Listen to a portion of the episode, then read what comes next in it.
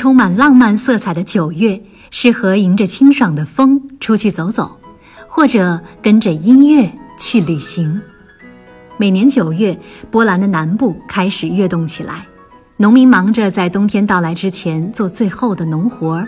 而波兰秋天那温柔忧郁的浪漫气氛和大自然浓淡相间的金黄色，描绘出了一幅最美丽的秋日画卷。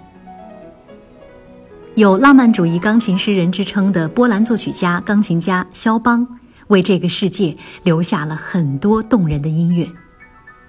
肖邦一生创作的钢琴协奏曲只有两首，而且呢，都是在1830年离开故土波兰之前所做的，分别是 E 小调第一钢琴协奏曲和 F 小调第二钢琴协奏曲。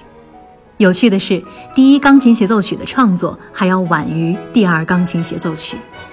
而这部第一钢琴协奏曲的终曲乐章，也烙印上了肖邦终生喜爱的波兰民间音乐的痕迹。今天呢，剧小院儿要和大家分享的就是 E 小调第一钢琴协奏曲的最后一个乐章，第三乐章。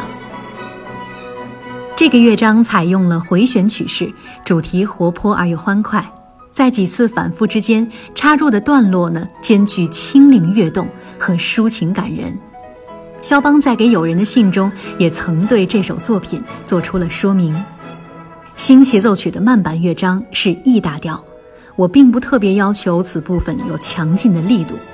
我是以浪漫、平静、略含忧郁的心情做了这首作品，让人追忆起无数美好快乐的回忆。